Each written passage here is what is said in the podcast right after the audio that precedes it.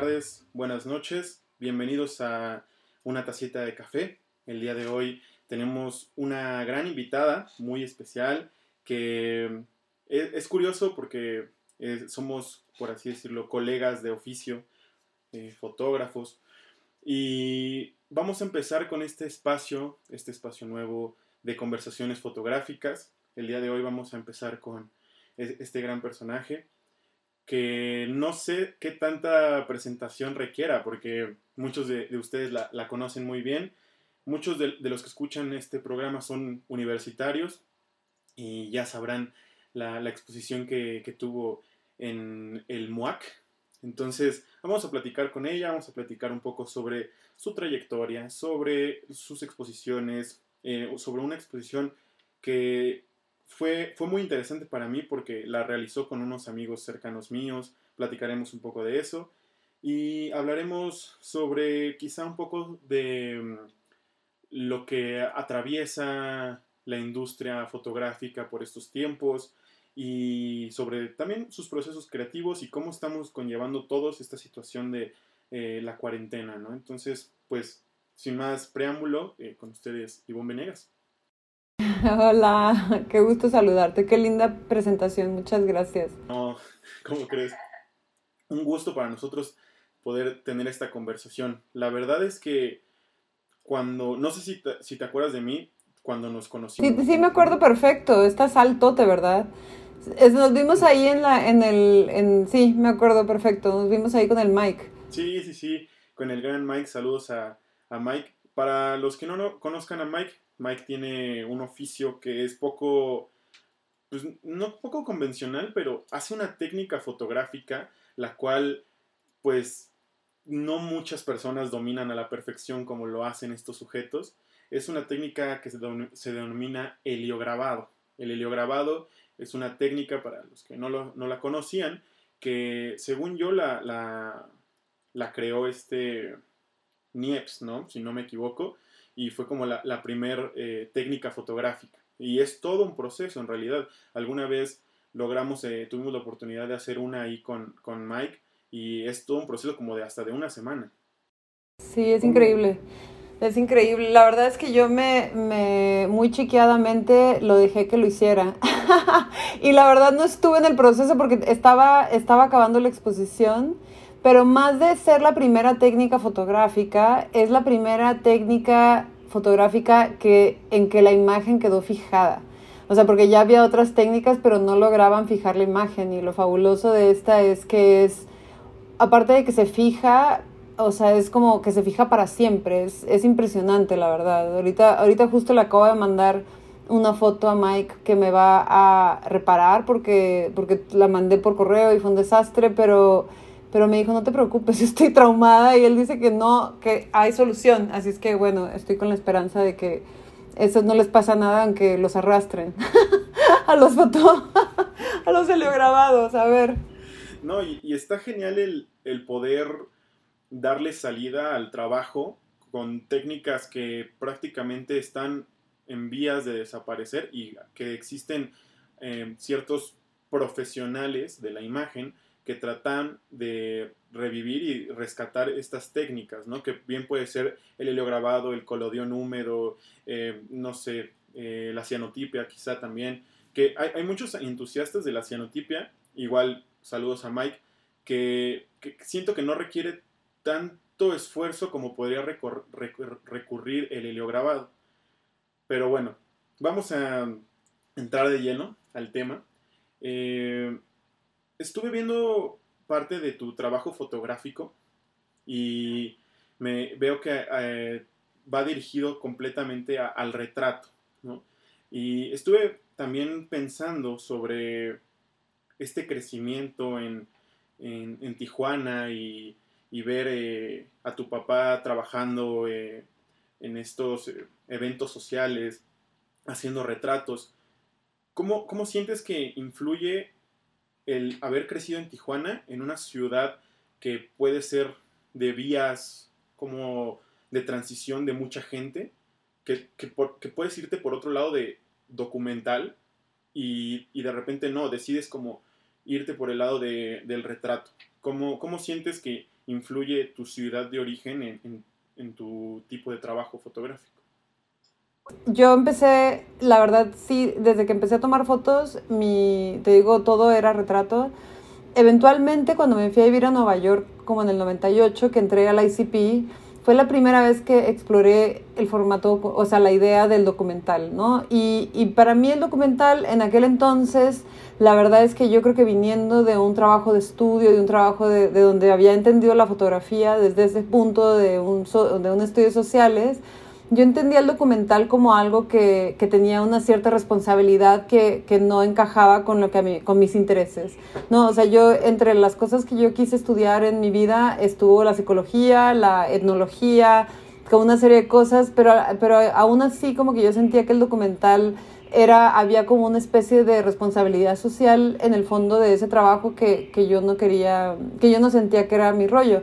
Pero cuando entré a la ICP empecé sí a acercarme a la idea del documental más como un acercamiento a la realidad o a, negociar con la realidad, pues, a tomar fotos dentro de un espacio que existe de por sí y ya la forma en que yo lo traducía pues era lo mío, no era lo subjetivo que podía yo agregar al, al tema. Entonces, en el 2000, del 2000 al 2004 hice mi primer proyecto de ese estilo, que fue en realidad también sobre personas que podrían haber sido clientes de mi papá y, y, era, y algunas de ellas lo eran, eran las mujeres con las que yo crecí en la primaria y la secundaria.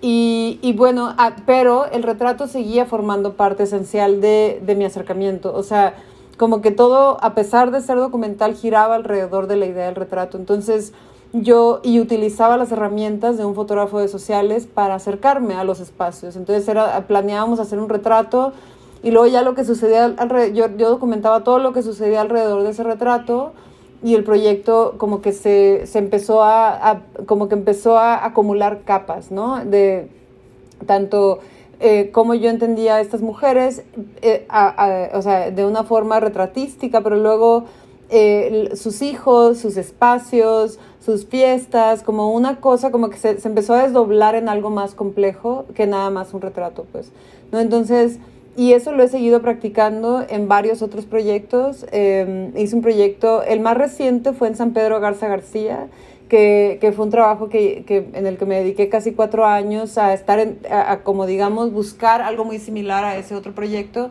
pero algo a lo que siempre vuelvo eh, entre proyectos porque me gustan estos proyectos como de, de alta negociación y de, de, estar negociando con la realidad, de hablar con gente y pedirles y explicarles y todo este rollo. Y más porque las personas a las que a mí me gusta fotografiar son personas de clase, mm, clase media alta, ¿no? que tienen una idea muy clara de su imagen y es mucho más complejo a, a, a otros, digamos, otras partes de, las, de la estructura social mexicana, especialmente porque trabajo con, nada más en México. La verdad, todos mis proyectos han sido en México, probablemente haga alguno fuera, pero a mí me gusta, me gusta trabajar aquí.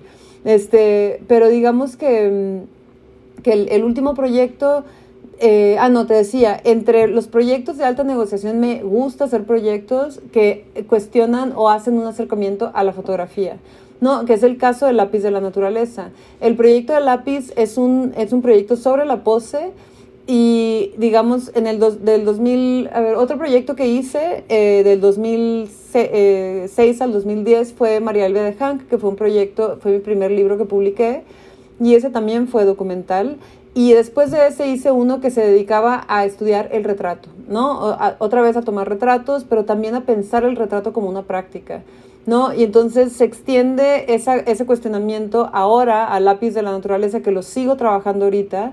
Y ahora en el encierro pues soy como la única que tengo para retratar. no, entonces me estoy haciendo más autorretratos. Pero, pero este, la idea es la pose y, y también me interesa muchísimo la, la, historia de la fotografía y cómo la historia de la fotografía se ve, ¿no? O sea, como visualmente lo que significa.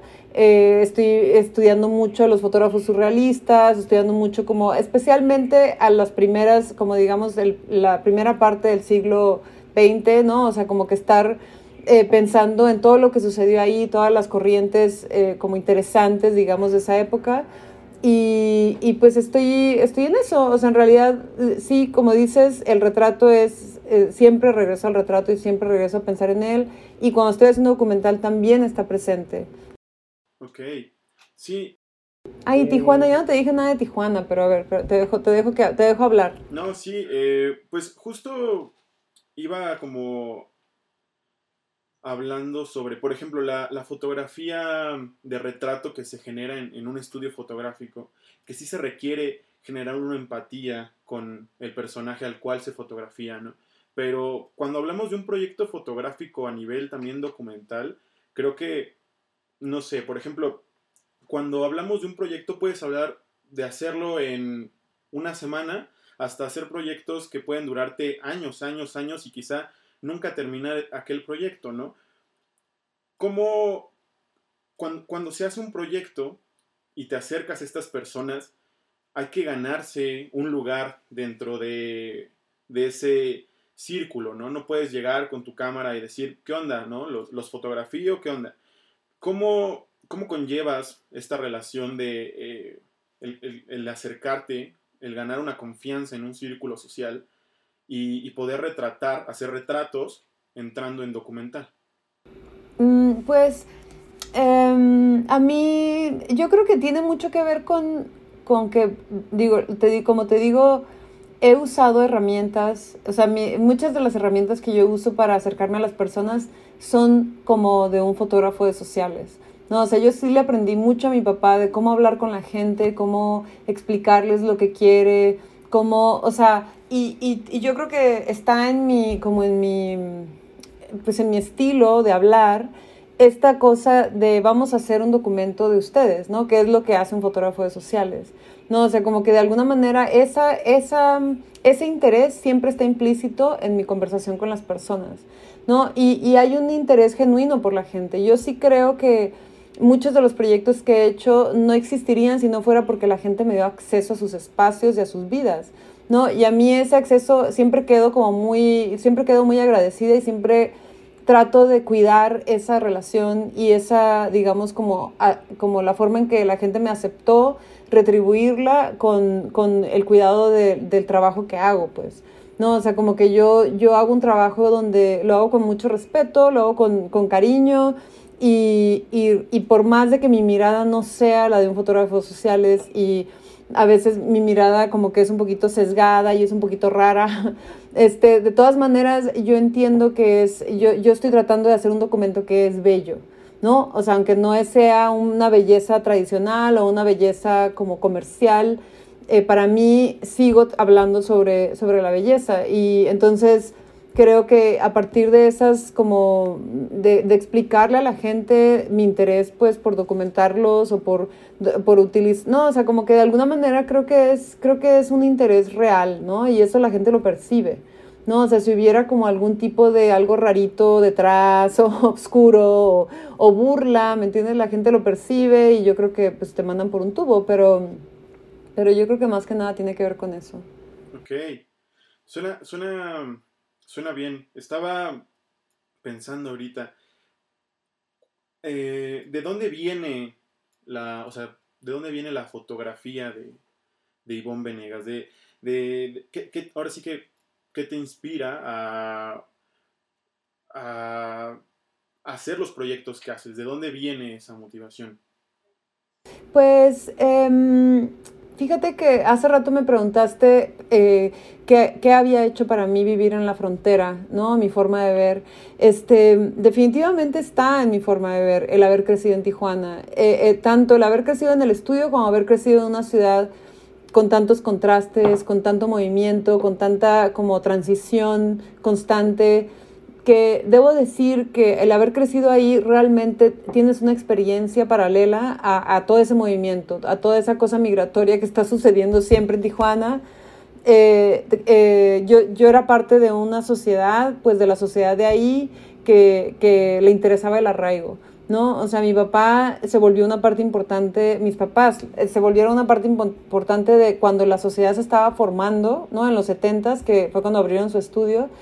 Y, y esa, como ese, ese cariño, digamos, que, que, le tenían a la ciudad, pues obviamente fue, para nosotros era como que teníamos la experiencia de, de, pues sí, de que aquí, vamos, aquí estamos creciendo, estos son nuestros amigos, esta es nuestra comunidad, ¿no? más adelante cuando empecé a crecer y salir de Tijuana fue cuando empecé a entender que había toda una percepción acerca de Tijuana que no tenía nada que ver con mi experiencia. No, o sea, me preguntaban, ¿y qué onda con los migrantes? ¿Y qué onda con las prostitutas? ¿Y qué onda? O sea, eran puras cosas que yo decía, ¿de qué están hablando? O sea, ¿sabes? Como que yo crecí en el Club Tijuana Campestre, en el Colegio La Paz, ¿no? En la Escuela de Monjas, o sea, como que yo decía, ¿esto es qué? Y entonces ya fue cuando empecé a salir que, claro, empecé a percibir, digamos, esa, e, esa como realidad eh, paralela a la, en la que yo había existido. Y, y pues me empecé a cuestionar cosas y a buscar y a tratar de conocer y tratar de decir, yo puedo eh, expresar una versión de todo esto que es mía, ¿no? O sea, como tratar de, siempre, siempre como que yo tenía, o sea, el haber crecido en el estudio era ver a las personas que llegaban al estudio arregladas, listas para, para digamos, para hacer su imagen, para guardar su imagen para la posteridad, pues, ¿no? Y, y, para mí todo, todo eso era como fantástico, digo, era, una, era estar viendo un, un espectáculo de, ¿sabes?, en, en, en su formulación, porque la gente no sabía posar, la gente estaba aprendiendo a posar, la gente estaba aprendiendo a ser parte de un, de un, digamos, de guardar su memoria, ¿no? O sea, como que todos los clientes de mi papá, esa era la, finalidad. Y, y, y, al mismo tiempo mi papá pues también tenía una necesidad de pertenecer, que era otra cosa que existía en ese mismo espacio. Entonces como que esa, esa digamos, experiencia, pues todo se mezcló, ¿no? Y para mí toda esa mezcla es, es la fotografía que hago. ¿No? Y también, obviamente, el, el, tener, o sea, yo crecí en Tijuana con un pasaporte de Estados Unidos. Mis papás eh, son de la generación de jóvenes padres que dijeron que todo, era fácil emigrar, entonces emigraron, tuvieron a sus hijos al otro lado. Entonces, el tener un pasaporte norteamericano en la frontera, pues también cambia la experiencia y, y se vuelve una cosa fluida y se vuelve una cosa fácil, ¿no? Entonces, e, esa, esa experiencia, pues le agregas, ¿no? Le agregas a todo eso pues sí, mi mirada algo tiene que ver con la ambigüedad, algo tiene que ver con la dualidad y toda, y toda, inclusive el ser gemela también, el que mi papá sea fotógrafo, o sea, como que hay muchas cosas que siempre están relacionadas a algo que, que, que regreso en mi trabajo, que es explorar un espacio de ambigüedad, ¿no? Un espacio donde no es ni el acierto ni el error, pero algo que está vivo entre esos dos polos, ¿no? Ok, sí, o sea, teniendo ya en cuenta como los puntos que mueven la fotografía o que mueven tu fotografía. Pues sí, ¿no? Viene como, viene desde dónde crecí, mi familia, eh, quién soy, ¿no? Ahora, una vez que tienes como la inspiración de dónde viene tus imágenes fotográficas, ¿qué tiene que tener un proyecto, una misión fotográfica, para que tú puedas poner tus emociones en eso y decir, voy a hacer esto. O sea, sí, que tiene que tener eh, un trabajo, un proyecto fotográfico para que te mueva las emociones y tú digas, quiero dejar el alma o quiero hacer imágenes de esto. Sí, pues sí está raro, la verdad, porque es, es otra vez una, una, serie de cosas que se mezclan y se combinan y suceden, ¿no? Y, y, y realmente creo que sí hay, eh, todos los proyectos son tan diferentes, pero lo que sí es que yo tengo que estar trabajando, ¿sabes? O sea, yo tengo que estar pensando en una cosa, tengo que tener un, un gran amor del momento, ¿sabes? O sea, ¿sabes? Como, como que para mí los proyectos son eso, son cosas en las que me concentro y donde ah, ah, planteo preguntas y, busco respuestas y, y, pruebo esto y pruebo el otro. O sea, mis proyectos nunca son de una semana, desafortunadamente. Me, oh, me, encantaría decir que sí. El proyecto que acabo de, que estoy exponiendo ahorita, que es un proyecto que está en, en línea, eh, si quieres te paso el link en Ago Projects. Este, ahí es una exposición que, que, de hecho sí tomé fotos en una semana, pero por una, una, pero todo, o sea, lo que me llevó, digamos, a hacer esas fotos ya era un material que había hecho hace muchos años, ¿no? Era, y es un acercamiento a Tijuana, que es mi espacio y, y, no es la forma en que normalmente trabajo, pero me gustó el resultado, ¿no? Pero normalmente mis, mis, mis trabajos son mucho más largos porque es, una, es indagar, ¿no? Es, es, una, es una forma de, de, como digamos, de conocerme a mí misma, yo entiendo los proyectos como una forma de crecer, ¿no? Que cada proyecto es una oportunidad de, de hacerme nuevas preguntas, de, de, buscar visualmente ese, ese como, como real, una, realizar algo que visualmente me parece interesante y nuevo a lo que había hecho antes, ¿no? Como que de alguna manera cada paso es un paso de evolución, según yo, ¿no? Cada proyecto y, y, ojalá que así sea. no, a lo mejor digo, no sé qué va a pasar al final, ¿no? Porque un final va a haber. Este, pero digamos que, que ahorita como que para mí esos son los proyectos, pues, ¿no? Y, y, y, uno me lleva a otro a veces, o no sé, por ejemplo, el de San Pedro Garza García, yo fui a exponer a Monterrey este, en enero a, una colectiva y, y, en ese, y en ese tiempo, en los días que estuve ahí para la inauguración, eso me llevaron a San Pedro y yo dije, ¿qué es esto? Está increíble. Y ya, ¿no? Pero, y, y sin saber, o sea, a los meses, a los muy pocos meses, volví a exponer otra vez en Monterrey. Como que yo sentí que la ciudad me estaba jalando, la verdad. O sea, como que otra vez y otra vez y dije, ah, bueno, pues sí, entonces eh, le respondí y, y, pues ya empecé a investigar y, y, empecé a platicar con amigos artistas de ahí de Monterrey, de qué onda con San Pedro, explíquenme, ya sabes, vi la película del alcalde, o sea, como que empecé a buscar cosas que, que despertaran o que alimentaran esa curiosidad que ya se había despertado, ¿no? Y creo que esencialmente es una combinación de cosas. Una es que tenga curiosidad, ¿no? O sea, cuando es una cosa social ¿no? Cuando es algo como San Pedro Garza García, que yo nunca había ido, no conocía a nadie. Según yo no conocía a nadie, resulta que en Facebook tenía amigos y pude contactar a gente de ahí y tal. Pero, pero esas, ese tipo como de, de, como de, se va, se empieza a acomodar todo para que se empiece a volver mi nueva gran obsesión, ¿no? Ahorita, por ejemplo, lo de la pose, pues es un cuestionamiento que se extiende a partir de mi investigación sobre el retrato que he hecho toda mi vida y que hice en Gestus, que es el libro, un libro que publiqué en el 2015, que eso, por ejemplo, ahorita pensar en la pose, pues es volver a pensar en la fotografía, en la práctica fotográfica, en la película blanco y negro, en, en ¿me entiendes?, en trabajar ahora el retrato, pero con otro tipo de gente, o sea, estoy trabajando con actrices, cosa que hice mucho, hace mucho y y alguna vez cuando me comisionan algo, pues trabajo con una actriz, pero ahora hacerlo como un proyecto también le agrega otra cosa súper interesante. Trabajar con actrices es otro planeta también. O sea, son mujeres y, y, obviamente son cuerpos y todo, pero tienen un trabajo que ya hicieron antes de que lleguemos a la sesión, que, que la verdad es que es, un, es, es una colaboración súper fabulosa y eso lo estoy disfrutando mucho. Por ejemplo, eso es nuevo para mí, ¿no? O sea, como que estoy, estoy sintiéndome otra vez como con la cámara, eh, como estoy trabajando con la Hasselblad, o sea, el peso de la Hasselblad, el movimiento del cuerpo de ellas, el cuerpo mío, es como, como todo un, toda una experiencia, pues, ¿no? Cada sesión. Y, y, pues bueno, en realidad como que siento que cada uno, cada, te digo, cada proyecto es, es, tiene su propia historia y su propio motivo por el que llegué, ¿no? Y me metí ahí. E, e, es muy, o sea, me, me, está como llamando mucho eh, este proceso que, del, del, cual hablas. Estaba, o sea, una antes, antes que nada, para los que no conocen San Pedro, por lo que tengo entendido, yo tampoco he ido nunca, pero por lo que tengo entendido es como la zona eh, nice de Monterrey, ¿no? Sí, bueno, es, eh, además de ser la zona nice de Monterrey, es el municipio con el índice per cápita más alto de Latinoamérica. Entonces es un espacio pequeño, hay 150 mil personas, pero digamos que toda la, o sea, es como, pues sí, es un espacio que se, que se, que digamos se separó de Monterrey.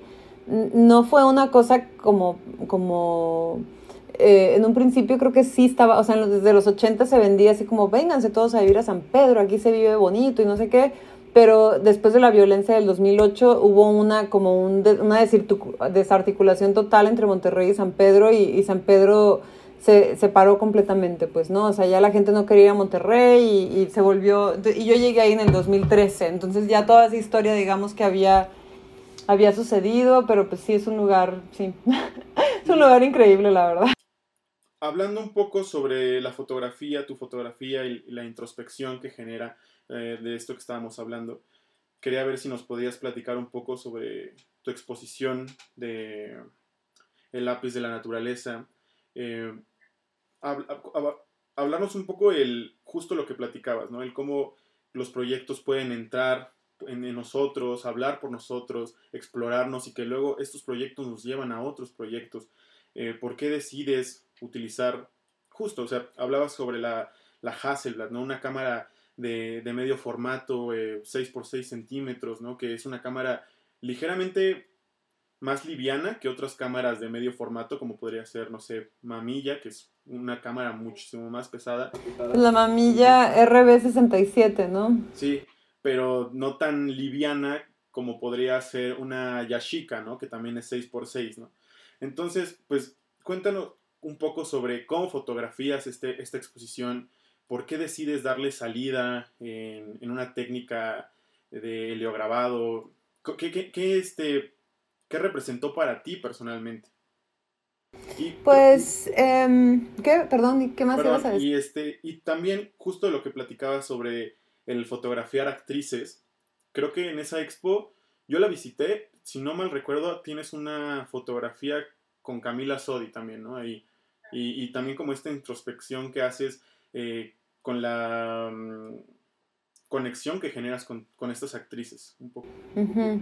Pues eh, en realidad la serie como que empezó como una especie de investigación, de estar viendo la fotografía, como la historia de la fotografía, ¿no? O sea, a mí me interesaba como, pues sí, ver, ver foto, revisar otra vez a los fotógrafos que estudié hace mucho, los que me emocionaron, los que, ¿sabes? Porque hay esos fotógrafos primeros que dices, ah, estos son, por estos es que yo empecé a hacer fotografía, ¿no? Mis primeras ideas en la fotografía, etcétera. Y, y digamos que el primer, la primera persona a la que yo fotografié durante años, como dos años, y, y, y la única era mi hermana gemela. ¿No? O sea, era, una, era también una mujer, pero obviamente eh, siendo mi hermana, pues establecimos como una especie como de relación con la fotografía juntas. Yo por ella descubrí la fotografía, o sea, descubrí que en la fotografía era algo para mí, pues. Y digamos, ese, ese trabajo eh, con ella, eh, pues es, es eh, fue para mí como siempre trabajar con la mujer me parece más, como más cercano a mí, pues, ¿no? O sea, siempre trabajar con mujeres es y eso ha sido una, una pregunta que me he tenido que plantear en mis proyectos documentales de por qué no hay más hombres. No, o sea, en San Pedro Garza García casi no hay hombres en mi proyecto y los que sí hay son gays. Los únicos que ven a la cámara, o sea, ya hice la, como la, el recuento y nos dimos cuenta que la gente que mira la cámara, todos son, todos son amigos gays y, y los que no miran, todos los que no todos los demás no miran a la cámara, ¿no? Como una mezcla ahí rarísima de, de, de cruce de, de qué está pasando, por qué lo masculino lo tengo como de alguna manera pues, rechazado o algo así. Entonces, este proyecto empezó como, como un acercamiento a, a, hacer este cuestionamiento, ¿no? Como lo, la idea de género, ¿no? O sea, como eh, este, las mujeres eh, bien, vistas por hombres, ¿no? O sea, la, la, fotografía de Helmut Newton, la fotografía de, no sé, como que fui a, fui a revisar a todos los fotógrafos que yo, que yo adoro y cómo fotografían a las mujeres, ¿no? Manuel Álvarez Bravo, cómo fotografía a las mujeres. O sea, como que, entonces hice todo ese como eh, de ver y ver imágenes que me, que me emocionaban, se las mostraba a, las, a, las, a una amiga actriz y decía, a ver, vamos a intentar hacer un homenaje, ¿no? Entre comillas, ¿no? Como revisar estas poses, ¿no? O sea, las poses que, que Álvarez Bravo ponía a las mujeres siempre, o, o Araki, ¿no? Araki siempre tenía a la mujer como un trapo ahí como sumiso, ¿no? Entonces como como tratar de, de, analizar esas estructuras, digamos, que están ahí y, y, al mismo tiempo, a la par de eso, hacer una serie de retratos, autorretratos,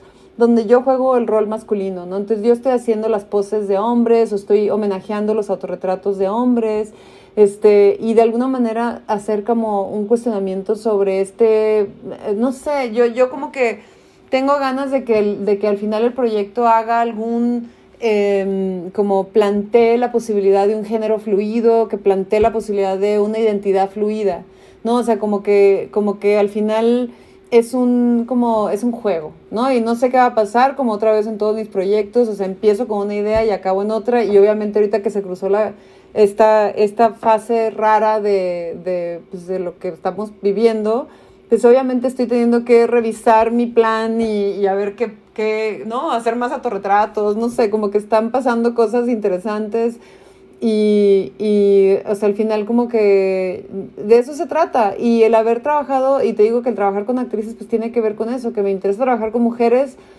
y estas mujeres son particularmente fabulosas para trabajar en este proyecto porque es, vamos a pensar la fotografía y vemos fotos juntas y ellas en dos segundos ya están en un papel, ¿no? O sea, no son ellas, pues no son eh, no sé, como Camila Sodi, así de, ¿cómo me vas a poner desnuda? No sé, ¿sabes? Como de, no se cuestionan ese tipo no se cuestionan cosas que las mujeres normales nos cuestionamos, pues, ¿no? O sea, como que ellas inmediatamente pasan a otro, a, un, a hacer un, a jugar un papel, a un trabajo, digamos, que ya hicieron como actrices.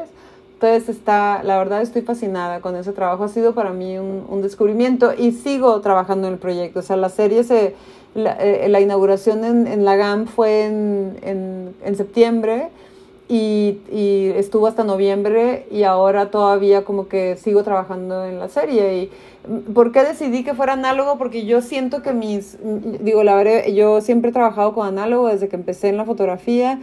Eh, y, y, la verdad es que los proyectos personales que son desde mi corazón no pueden dejar de ser análogos. Entonces, ahorita estoy como de, como de, la, como que, ¿sabes? O sea, me meto a B&H, a esa, a esa tienda de cámaras en Nueva York y yo así como que necesito más película, porque aparte sé que todo va a subir de precio no, mañana, entonces como que estoy así, quiero comprarme 100 rollos y, ¿sabes? Como tener aquí mi material como ahí guardado, pero pues sí, es, ahorita estoy así como, como adicta, ¿sabes? Como lo pido y me lo manden a dónde. ¡Ah! Lo que llamamos los fotógrafos. ¿no? Sí, pues es que al final como que digo, mientras siga existiendo la posibilidad, yo voy a seguir usando película. No, o sea, el digital me parece fabuloso tomé unas fotos en digital cuando estaba, se me fue la luz y dije, ay, bueno, ya, tomo con digital, ni las he visto, te confieso. O sea, sabes, como de, como que no, están ahí, o sea, como que medio la reviso, pero pues no, o sea, es tan chistoso para subirla y jaja, y ya, no sé. Y obviamente si son comisiones de, de un retrato o algo, pues lo hago en digital y, y la 5D me encanta y es una gran cámara. Pero, pero pues volviendo a, a, estos, a esta posibilidad de error, de, o sea, eh, ahorita estoy viendo unos como doble exposiciones que hice con la mamilla 7 y, ¿sabes? Como esas cosas que digo, ya me quiero traer la 4x5 porque la tengo en Tijuana, mi papá la tiene guardada porque hace años que no la uso. Y digo, claro, para hacer doble exposición, qué mejor que la 4x5. Entonces ya, ahorita ya estoy organizando cómo voy a traer la 4x5 de Tijuana, tengo que comprar película, o sea, no puedo, no puedo parar sí. de usar película. Y, y, sí, y de no. hecho la, la, película de placa, eh, la 4x5 es, es aún muchísimo más cara que, los rollos convencionales, ¿no? Eh, ¿no? Sí, pero claro que los rollos no tomas, o sea, con la placa no tomas los 20 rollos que tomas, o sea, en una sesión con una amiga hago 10 rollos o 15 rollos, ¿no? O sea, y más porque se emocionan y son increíbles, o sea, tengo que llevarme 10 para no exagerar, ¿sabes? Pero, pero, y tomo digital y les, les doy las digital, o sea, ¿sabes? Como que encuentro formas ahí de balancear. Lo 4x5 la verdad es que no tomas tantas fotos, o sea, lo piensas mucho más, ahí sí la piensas, ¿no? Hay gente que dice, Ay, con la película la piensas, y yo pues yo no la pienso tanto con la película, pero con, con 4x5 pues sí, porque es el tripié y es, sabes, como que es, otra, es otro ritmo, es otro pensar y, y la verdad es que se me antoja mucho hacer unas doble exposiciones padres. La, verdad es que con la mamilla 7 de repente como que se me, se me, se, se está, como nunca lo hacía, nunca había usado la, el doble exposición en la 6x7 y ya tengo con ellas mucho tiempo se pelean, o sea, hago unas y luego se atoran y es un desastre, entonces con la 4x5 pues es, es seguro, ¿no? Entonces en 10 placas voy a hacer, ¿me entiendes? Voy a sacar una foto fácil de, mis 10 placas que cuestan 26 dólares, ya vi. en bien de hecho. Y, y, es que aparte el, el trabajo en, en, placa, o sea, no sé la sensación que a ti te da como de repente ya cuando ves tus imágenes físicas en, en negativo, cuando recién las terminas de revelar o cuando ya las ves, cuando te las entregan, no sé, pero siento que no sé, cuando empezamos en la fotografía, empezamos en 35 milímetros y sí, sentimos una emoción al revelar nuestras imágenes o al verlas reveladas, pero alguna vez un, un maestro me, me, dijo como de, es que en el momento en que tú brinques al medio formato, vas a sentir que el 35 milímetros ya no te da lo que vas a necesitar, ¿no? Y no sé si, si es correcto decir que ya no me da lo que necesito, pero sí de repente te emocionas más, o yo me emocionaba más, ¿no? Y luego pasas a la placa y te emocionas aún más, ¿no? Sí, es que sí, eh, la, la, ver esa calidad y esa nitidez y todo es así como de, pues, o sea, wow, ¿sabes? Como que sí, es, es otro, sí, a mí me pasó igual, me pasó exactamente igual, de que usaba 35 y, y, y trabajaba en una tienda de cámaras, un señor me vendió una Yashica 124G, Y esa fue mi primera cámara de medio formato y, y fue así como, oh, wow. Y mi papá me decía, no, te doy una Hasselblad. Y yo así de, no, papá, ni el caso, está pesadísima, o sea, nada que ver, ya sabes. Pero luego ya, finalmente yo me compré una Hasselblad en algún momento, y mi papá me regaló otra porque él dejó de usar la Hasselblad. Él usó Hasselblad hasta que dejó, hasta que pasó a digital.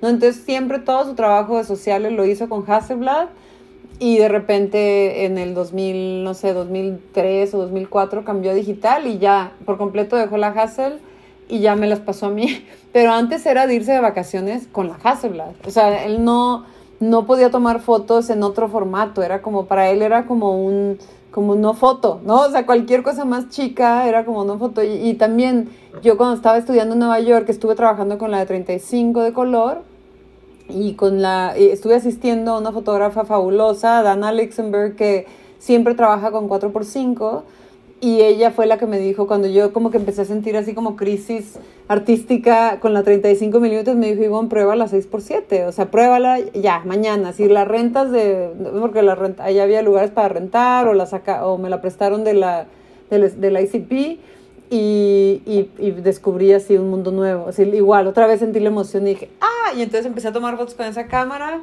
Eso fue, en el, eso fue en el 2000 y desde entonces tomo con la Mamilla 7 y tengo la Mamilla 7 todavía y todavía hago proyectos con ella. Es como una forma de ver, especialmente en documental, ¿no? Como que cada cámara tiene su, como su rollo. O sea, la Hasselblad es retrato, la, la, este, la Mamilla 7 es documental, ¿no? Y la, y la 5D es comercial.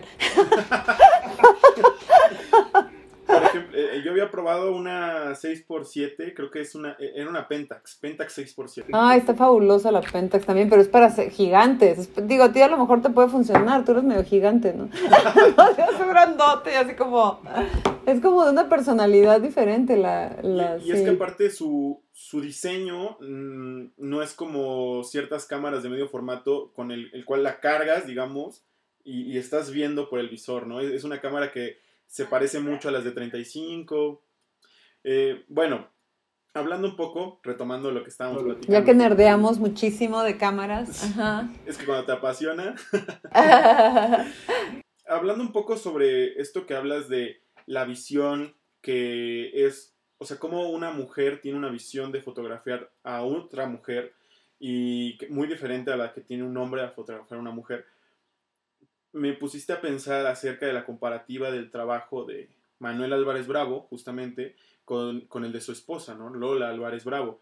Eh, que igual tiene unos retratos de, mujeres y, tiene retratos de Frida Kahlo también, muy interesantes. Y, y, justo sí, no sé, hay mucha controversia con Manuel Álvarez Bravo y Lola, que según que Lola Álvarez Bravo, bueno, copiaba muchas técnicas de Manuel y todo eso, pero no sé, ¿tú, consideras que sí existe una, una, pues una visión muy distinta de su trabajo?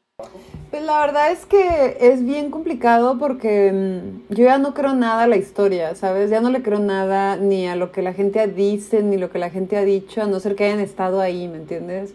Como que ya lo, lo que se leen los libros, ya mucha gente se informa por Wikipedia, o sea, como que al final es como que las historias están como que, y más cuando se trata de autoría, y más cuando se trata de un hombre y una mujer que estaban casados.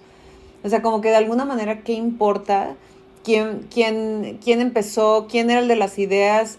¿Y quién, ¿me entiendes? O sea, ¿quién gana? Ahí casi, casi, ¿no? O sea, como que yo siento que, que Lola Álvarez Bravo, lo que conozco de ella, a mí me encanta no, no soy una experta de ninguno de los dos. Yo no crecí viendo a los Álvarez Bravo para nada. O sea, yo descubrí a Álvarez Bravo y a, y a Lola aquí en México hace 10 años. O sea, sabía de ellos, pero digamos que nunca me puse realmente a analizarlos, ¿no? O sea, yo de lo que estoy hablando de la pose, de las poses o de Manuel Álvarez Bravo, cómo mira a las mujeres, si ves sus fotos, muchas de las, de las mujeres desnudas especialmente, normalmente les corta la cara. ¿no? O sea, como que hay una cosa como de, de, ocultar identidad que, que, yo creo que es normal de la época, ¿no? O sea, como que, y, y, y, digo, y también yo conocí al maestro Álvarez Bravo y cuando lo conocí me invitó a, a, que, a que retratarme. Después me arrepentí que le dije que no, o sea, le dije que no porque yo tenía 21 años y, y me iba a retratar desnuda y era como de chino, o sea, qué raro. pero después dije, ay, chino, me hubiera encantado ahorita tener unas fotos de yo de 21 años. Tomas por Álvarez Bravo. No, pero, pero como que hay una, hay una cosa ahí como de, de comparación entre lo, lo de miradas que yo estoy tratando de hacer, que es más que nada la que yo siento que la que domina es la masculina. O sea, la historia de las mujeres que nosotros hemos visto ha sido retratada por hombres. No, o sea, la historia de la fotografía, la mujer aparece vista por hombres. Entonces, estoy, estoy curioseando a ver cuál es esa como diferencia, ¿no? Y tratando de, de hacer referencia a ello, no, te digo que no soy una como una investigadora y estoy escribiendo el, el, el ensayo acerca de, pero yo creo que hay algo ahí que nos podemos cuestionar todos, ¿no? O sea, como de, de cómo es la mirada que, con la que hemos conocido a las mujeres. ¿no? Y, y, cuáles son las poses, porque la pose se construyó para la fotografía, o sea, la pose en la pintura pues era un tipo de pose que, que te que tenías que quedar ahí como 800 años, pero ya cuando empezamos a practicar la pose fue por la fotografía, ¿no? O sea, como que el movimiento del cuerpo, el movimiento de, las, de los brazos, las, o sea, todo lo demás sucede con la foto. Entonces, ¿quién, ¿quién fue el que le enseñó a la mujer a posar? ¿no? Y, y quién, o, él o la, ¿me entiendes? Como, como quieras, pero ¿quién le dijo, a ah, eso me gusta? O sea, si un hombre eh, fue un hombre con un interés, digamos, eh, sexual o lo que sea por las mujeres, él, si él fue el que le dijo, así es como me gusta que una mujer se vea, ¿cuál es, entonces, cuál es a la mujer que hemos conocido a través de todo este tiempo? Es una mujer mirada por hombres. ¿no? Entonces al final como que yo digo, bueno, ¿cómo, ¿qué sucede? si hay un, ¿me entiendes? Un, o sea, como una, vamos a explorar la posibilidad de que revisamos esos estilos fotográficos que todos conocemos y que son los más famosos, este, y que digo, yo soy fan, digo, yo por ejemplo estoy descubriendo fotógrafos que la verdad nunca había conocido, como er, Erwin Blumenfeld, es un, er, un fotógrafo alemán, tú, no sé si tú lo conoces, yo no lo conocía, o sea, después me di cuenta que sí conocía sus fotos, pero no conocía su nombre y estoy fascinada con esto que sí estoy descubriendo gente nueva, ¿no? Pero digo, nueva para mí, pero, pero al mismo tiempo digo, bueno, todos esos que ya todos conocemos, el, el que no le quitas nunca, no, Araki, o que nunca le, no, Helmut Newton, que digo, Helmut Newton la verdad no me lo tocan, es lo máximo del mundo, pero bueno, este, no, las historias particulares como Robert Mapplethorpe, yo no conocía su historia a pesar de que conocía su trabajo y y en su momento pues tampoco me causó gran así como sensación, pero es muy interesante conocer su historia, o sea, como que, ¿no? Y toda la historia que él tenía con otra mujer, la, este, Lisa Lyon, que era una, una mujer a la que retrató mucho, no sé, como que siento que hay muchas historias ahí que, que me, me, me, interesa explorar y, y ver cómo las puedo traducir a este trabajo y que el libro de alguna manera, digo, porque obviamente ya lo estoy pensando en un libro, y que el libro de alguna manera ah, toque en la historia de la fotografía visualmente y también como, eh, digo, que tú, algún nerd, nerd de la fotografía, ¿me entiendes? Diga, o sea, porque obviamente en los títulos de las fotos están mencionados los autores a los que estoy homenajeando. Entonces está Paulina en Araki, Joana en Manuel Álvarez Bravo, ¿no? O sea, como que, obviamente no en todos los casos, en algunos casos no haya este, referencias específicas, pero, pero pues bueno, es como que a ver, qué, a ver, ya todo junto, a ver qué pasa, ¿no? O sea, no sé. Sí, así es como más o menos en lo que estoy, en el proceso. Wow. O sea, creo que abordando el tema de, pues este como cuestionamiento hacia la mirada de la representación de las mujeres en la fotografía, es un tema gigante, o sea, y justo ahorita lo estaba pensando y que dijiste, ¿de dónde viene eh, quién le enseñó a, las mujeres a posar y todo. No sé, o sea, quizá la fotografía pues se remonta a, la pintura, ¿no? Y, y quizá venimos arrastrando poses y pensamientos de nuestra concepción del arte, de pensamientos del renacimiento o del barroco o, o más atrás o más adelante. Siento que puede ser que por ahí, si indagáramos, encontraríamos una respuesta, pero que hoy en día quizá lo que nos compete a, la foto, lo, que le compete a la fotografía es pues hacer un, nuevo cuestionamiento sobre ese tema, ¿no? Y que tal vez lo que, lo que se, nos enseña en, la escuela de fotografía, en, los maestros que nos abordan, pues quizás sí, eh, la fotografía lleva mucho tiempo haciéndose de esta forma, pero pues qué tal si yo propongo esto nuevo, ¿no? Y, esta nueva mirada y no, pues se dice que en la fotografía de, eh, editorial, hay que tratar a la modelo así, así, y si no, y si, y si dejo que se exprese de una, manera diferente, distinta, explorar eso creo que es un, tema que nos podría llevar horas y horas y horas. Es que yo sí creo que estamos, digo, según esto, yo no sé si tú eres como de astrología y esas cosas, pero según esto, este tiempo en particular, lo que estamos viviendo ahorita es de un cambio de estructuras. ¿No? Que yo creo que ya venía, o sea, ya venía sucediendo y todo nos ha llevado, digamos, a este momento donde yo no creo que nada más sea la fotografía la que tiene que cuestionar todo, ¿no? O sea, realmente, como te digo, yo siento que la historia hay que ya verla con sospecha, cómo ha sido escrita, por quién ha sido escrita, eh, la historia del arte también, ¿me entiendes? O sea, Picasso, el gran ídolo, de verdad, o sea, no había otras mujeres. ¿Qué pasó con Dora Maar, su, su amante, que quedó desaparecida de la historia y apenas ahorita estaba apareciendo? O sea, como que creo que hay muchas historias en la sombra de lo masculino que eh, van más allá del arte, van están en todo que, me parece que ahora ya es momento de que cuestionemos en todas las posibles. Obviamente la nuestra es la fotografía, ¿no? O sea, tú y yo digo, y la gente que, haga esta práctica, pero, pero yo creo que, es momento de, cuestionar todo y se me hace interesante que, estemos viviendo este, este tiempo. Es una locura, pero sí, ya. Sí, y, y lo que dices es, no solo entra en la historia, ¿no? Hasta en en dónde investigamos la historia. El otro día me puse a investigar sobre los orígenes de la cianotipia y cuando tú lo buscas, lo que te sale es como de, como de no, pues este personaje, Anna Atkins, ella populariza el, este, la técnica y crea el primer libro con imágenes fotográficas sobre la herbolaria de Reino Unido, ¿no? Y hace impresiones por contacto con cianotipia.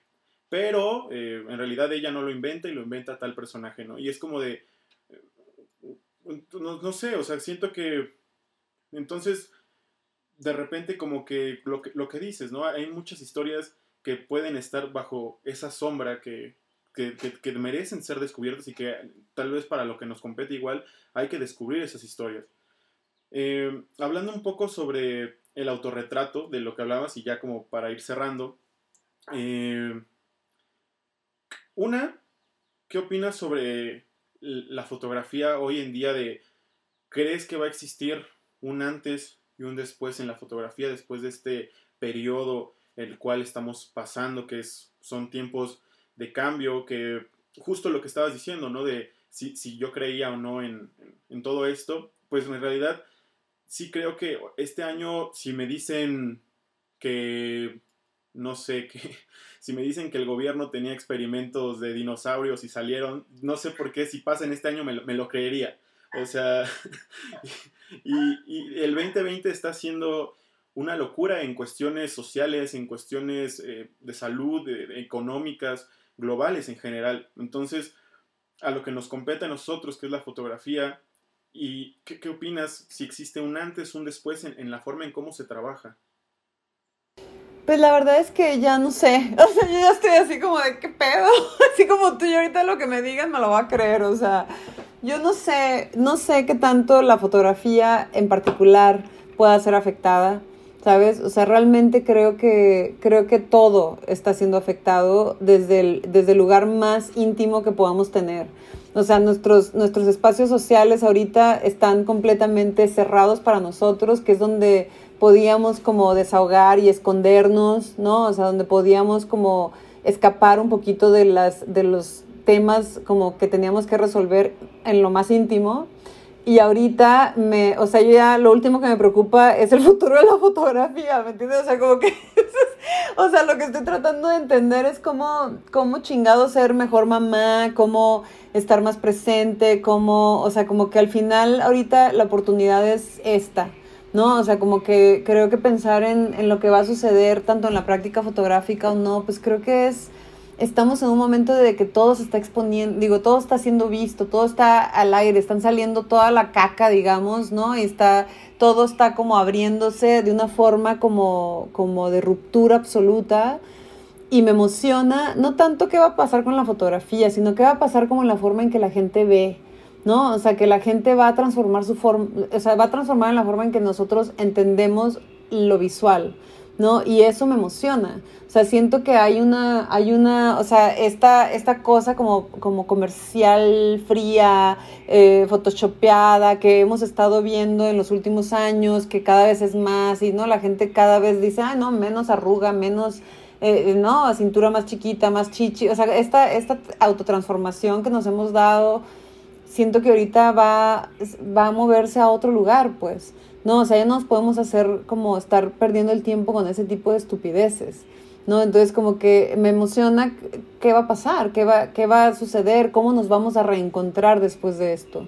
No, eso me parece que es lo más chido que, que puede pasar más allá de la fotografía. Digo, la verdad es que Fotos por México, no sé si viste esa, esa campaña que armó Mauricio Mayé y su equipo, un equipo de gente. La verdad es que fue muy lindo y muy, para mí, muy esperanzador que pudiéramos hacer algo. ¿no? Que digo, nosotros pusimos un mini granito de arena, ellos echaron toda la chamba y todo el, digamos, todo el movimiento que se hizo para, eh, para, para, apoyar una causa, ¿no? Que, que necesitaba apoyo ahorita.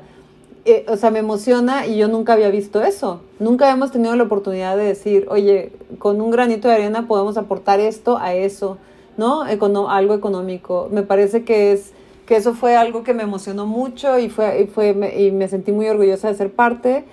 Y, y, y, pues ahora, no sé, como que vamos a ver qué pasa, ¿no? No sé.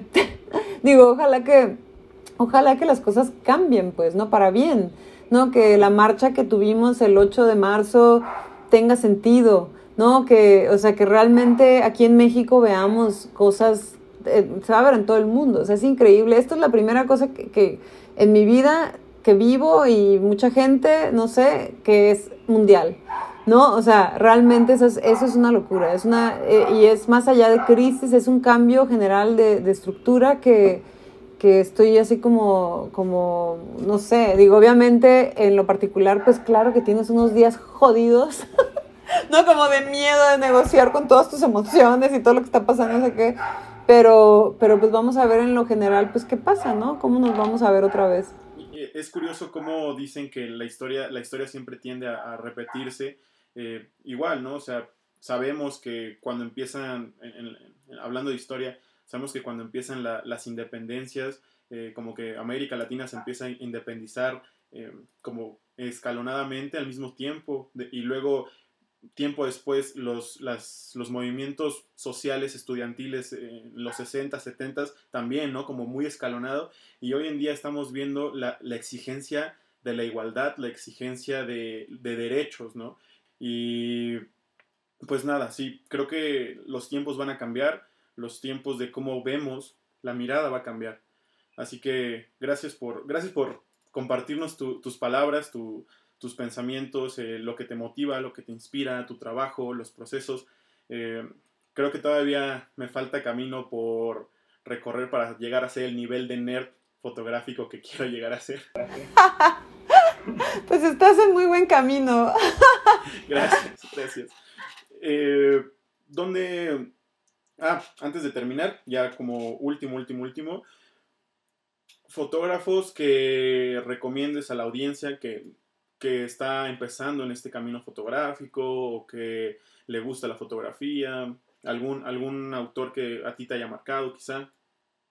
Pues la verdad es que te digo, ahora sí que, o sea, estoy revisando todos y descubriendo nuevos, pero una cosa que, que a mí me, me, gusta mucho hacer es, o sea, a mí eso el Internet la verdad es que es una herramienta increíble, lo encuentro, o sea, que busco uno que me gusta, y, y, aparecen otros tres, ¿no? O sea, y de repente dices, ¿este quién es? Y este nunca lo he visto, y este, ¿no? O sea, como que yo ahorita estoy, te digo, viendo puros fotógrafos, o sea, Erin Blumenfeld, te este, digo, un nuevo descubrimiento, si a alguien le gusta la moda, o sea, todo este movimiento que hubo de moda con surrealismo, no, todos los que están ahí a mí me parecen súper interesantes, ¿no? Como, como que estoy, ya, obviamente esta época el surrealismo me está llamando mucho la atención, ¿no? Como que digo, no sé cómo más expresar esto, pero, pero yo creo que, que, no sé, que digo, que me han marcado, pues obviamente están muchos, Helmut Newton, pero pues Helmut Newton era fotógrafo comercial y ya sabes, como divertido y fan, no sé. Pero, pero yo creo que, que una fotógrafa que puedo recomendar en este momento, que siento que es interesante si no la conocen, es una, que se, una francesa que se llama Sophie Ristelhueber, ¿no? que es una fotógrafa que trabaja en los espacios después de que sucedieron las guerras. No, o sea, va a y fotografía el paisaje, no durante la guerra, sino que ya que, ya que pasó y, y retrata todo lo, digamos, los restos, ¿no? De una guerra. Y ese trabajo es increíble, la verdad, y creo que eso es algo que es un, es un trabajo para reflexionar en este momento, que pues ahí se los dejo para quien tenga chance de asomarse. Yo no lo conocía, lo voy a, lo voy a buscar. Eh, bueno, muchas gracias por estar con nosotros en este espacio, Ivonne. Fue un honor tenerte aquí con nosotros platicando. Muchas gracias, qué lindo eres, Rodrigo. Pueden encontrar a, a Ivonne en Instagram como Ivonne Venegas. Ivo Venegas con Y. Y-B-O Venegas. Y también tengo un Instagram para el, el, trabajo de archivo que estoy haciendo del estudio de mis papás. Y eso es archivo Venegas Percebault que son mis apellidos. ah, pero está en mi Instagram. Y mi página, también pueden, pueden asomarse en la página. En, ahorita estoy, la, si me buscan en, en Google, Ivonne Venegas aparece. Es Ivonne Venegas 2, Weebly, no sé qué, no sé qué. Si quieres, yo puedo como copiar el link y lo dejo como en la descripción. E igual si nos puedes compartir la, eh, la liga para tu exposición que está ahorita en línea, para dejárselos a cualquiera que quiera entrar. Sí, está en mi página también esa liga, pero sí en Argo Projects, exacto. Venga. Pues muchas gracias, Ivonne. Gracias a ti, Rodrigo. Hasta luego.